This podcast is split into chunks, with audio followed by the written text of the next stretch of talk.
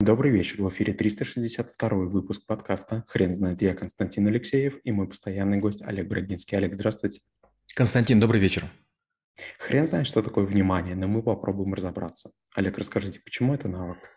А, бывая в разных странах, я часто видел людей, которые видят э, то, что другим незаметно. Допустим, я с австралийскими бушменами как-то был на кемпинге и видел, как они читают а, следы разных животных и птиц и они прям рассказывают, что происходило, как будто бы у них флешбеки, как будто бы мы в каком-то фильме голливудском. Я был э, в Мексике, и тоже там есть люди, которые охотятся на разных животных, они тоже показывали чтение, чтение различных следов. Я несколько раз был в разных частях Мирового океана, и тоже там люди, которые предугадывали, где будут китовые акулы, где будут манты, где будут лобстеры, и э, они рассказывали, как это работает, почему. И, казалось бы, вот много есть людей, которые являются охотниками, охотниками, следопытами, добытчиками чего-то. Но одни необычайно везучие, а другие как-то вот действуют ну, через количество попыток. Меня этот феномен очень заинтересовал. Я понял, что есть люди, которые внимательны настолько, что пытаются познать объективные законы мира. Они говорят, что вот есть момент, допустим, когда там тунцы приходят сюда, это А – температура, Б – это брачный сезон, С – это, допустим, там предшествует там такой-то ветер – думаешь, ничего себе. А многие народные предметы, приметы, они тоже сделаны на базе внимания. Если низко летают ласточки, значит давление прибивает насекомых ниже, и поэтому надо охотиться в нижних слоях. А ласточки обычно летают гораздо выше нашего внимания, мы их не замечаем. Или, например, а, оказывается, есть много птиц, которые не могут залететь с земли или там с палубы корабля, фрегаты не могут залететь, или чижи не могут, стрижи. Они такие, они должны падать и вот как бы в полете начинает лететь. И получается, если вы их видите, то им помогать не нужно, надо подбрасывать. Или, например, вопрос, что делать с пчелой, которая лежит. Скорее всего, у нее закончилось топливо. Нужно дать ей немножко сахара с водой, она попьет, и это даст ей силы, и она станет двигаться. Вариант первый, вы наблюдаете, как а, страдают другие люди и животные. Или вы внимательны и понимаете, что для них ценно, важно, за что они будут готовы душу отдать, и как бы за что с ними лучше не сражаться. Олег, скажите, пожалуйста, насколько вы а, верите в понятие абсолютное внимание у человека? Ну, конечно, это невозможно. Понимаете, в школе трэблшутеров я все время рассказываю сказки. То есть я рассказываю о людях, которых нет. То есть я в положительном ключе рисую там, персонажей, которых в реальной жизни не бывает. Но если мы стремимся быть похожими на лучших спортсменов, на лучших исполнителей, на, на лучших экспертов, то рано или поздно мы эти черты приобретаем. Зачем нужно внимание? Чем дольше вы разговариваете с человеком, чем дольше вы переговоры ведете, тем вы чаще будете слышать оговорки. Когда вы ведете там шестые или седьмые переговоры и помните, что вам говорилось, с какой интонацией, с какой аргументацией, то вы сможете понять, когда наступает противоречие и сможете аккуратно их использовать. Не грубо, не топорно, а таким образом, что другие поймут, что как бы э, вы топчетесь по их мозолям, но вы достаточно гуманны для того, чтобы там их слишком сильно не топтать. Олег, расскажите, пожалуйста, а почему человеку физиологически сложно сохранять внимание? Так и должно быть. Дело в том, что количество картинок, которые мы удерживаем в голове, оно должно быть ограничено.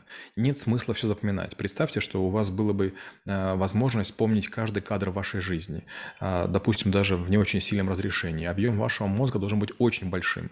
И хоть он считается, что он большой, он выполняет много функций. И представьте, вы бы могли спеть любую песню, которую слышали хотя бы один раз, нарисовать любой пейзаж, который наблюдали. Или там очень четко сделать фоторобот с любого человека, с которым там пересеклись, не знаю, там в аэропорту в туалете. Он выходил, и вы заходили.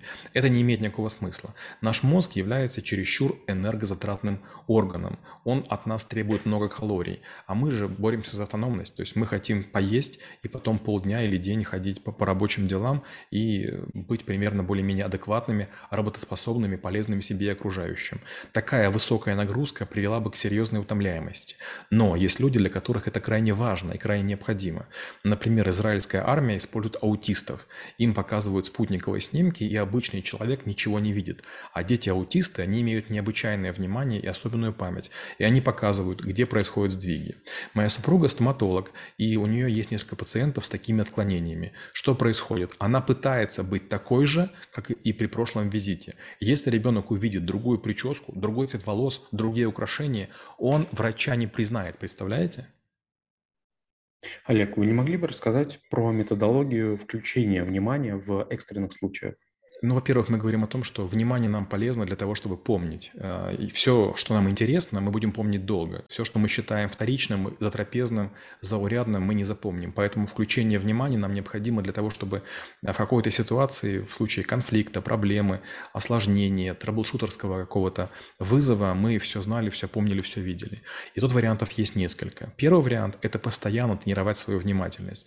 Например, я Сегодня там много перемещался, пересек две границы, летал на нескольких видах транспорта, ездил на автомобилях, и я пытался смотреть по сторонам так, как будто бы там я Джеймс Бонд. Я запоминал бортовые номера самолетов, вертолетов, автомобилей, я смотрел, кто где находится, не потому что мне это надо, а потому что это ежедневная тренировка. Если вы ежедневно ходите, то вам будет несложно пройти там 10 километров. Если вы иногда хотя бы бегаете, для вас будет несложный марафон. Если у вас есть такая, такая привычка запоминать номера там табличек, табличек адресных или там номерных, то вам это очень сильно пригодится. Плюс я еще контролирую время. То есть я все время думаю, допустим, сегодня была такая ситуация не очень адекватная, я подумал, теоретически у меня могут телефон сейчас забрать. Я думаю, как же мне сделать так, чтобы потом его восстановить? И подумал, ага, вот есть три видеокамеры, ага, вот сейчас такое время. То есть, получается, я моделировал худшее из того, что может случиться. Без телефона мне будет сложно. Мне нужно было координировать перемещение людей, машин и там ценностей сегодня. И вот если бы телефон забрали, мне было бы сделать сложно. И получается, вот вы включаете внимание для того, чтобы иметь э, шанс э, вернуть ситуацию вспять. Олег, расскажите, а что делать с отвлекающими факторами, особенно когда э, эти факторы намеренно возникают? Такое часто бывает. Вас будут сажать на переговоры с ярким светом, или на вас, на вас будут направлять кондиционер, который очень холодно дует. Или, например, меня один раз посадили в, в ресторане, а там, наверное, специально разлили воду, и я сидел мокрыми штанами, извините, в дорогом костюме. Один раз мне там собака прибежала вонючая, мокрая, тоже грязная, легла на колени, я был вынужден гладить ее, хотя не очень, на самом деле, люблю животных. Надо к этому спокойно относиться. То есть вы должны быть готовы к тому, что будет храпеть сосед в самолете. Вы должны быть готовы готовы к тому, что вдруг раздаться запах какой-нибудь неприятный или звук. И надо понимать, к чему это приведет. Например, вдруг пожарная тревога, все убегают, и вам говорят, оставьте вещи. Вы вещи оставили, а там их тихонечко подсмотрели, а это была учебная тревога. То есть вы должны быть настолько внимательны, чтобы предусматривать все, что происходит. Вариант первый – это реагировать, то есть иметь такое реактивное внимание. Вариант второй – проактивное внимание, то есть вы не берете лишнего, не говорите лишнего. Вы понимаете, что к чему может привести, и вы рассматриваете альтернативные сценарии для того, чтобы ваше внимание использовалось не для того, чтобы э, каким-то образом э, действовать в ситуацию, которую подставили, а ей противостоять. Олег, расскажите, а как питание и спорт влияют на человеческое внимание? Если вы занимаетесь спортом, у вас улучшается осанка, у вас повышается кровообращение мозга. Если вы спортом не занимаетесь, у вас есть лишний вес, у вас есть э, усталость а, и внимание падает. По поводу питания. Опять же, если вам хочется после того, как поели, спать, это опасный признак, значит, такую еду вам лучше днем не есть. Я стараюсь вообще как можно меньше в дни особого внимания есть. Сегодня я, получается, очень рано проснулся, в 4 утра, и я не ел сегодня до 5 вечера. Потому что если бы я поел, была вероятность, что я мог бы уснуть или стал менее внимательным. То есть надо понимать, что питание, особенно высококалорийное, оно забирает часть нашей энергии и существенно ухудшает наше внимание. Олег, скажите, пожалуйста, допустим, мы смоделируем ситуацию, при котором а, после нескольких а, дней без сна, а, еды и воды нужно экстренно включить свое внимание. А, есть какие-то методики для того, чтобы это сделать? Только одна методика – выносливость. Если вы когда-нибудь мыли тысячу тарелок, то помыть даже при сильной усталости 10 вы сможете. Если вы решали, будучи сонным, будучи голодным, какие-то сложные упражнения математические, то вы сможете их решить.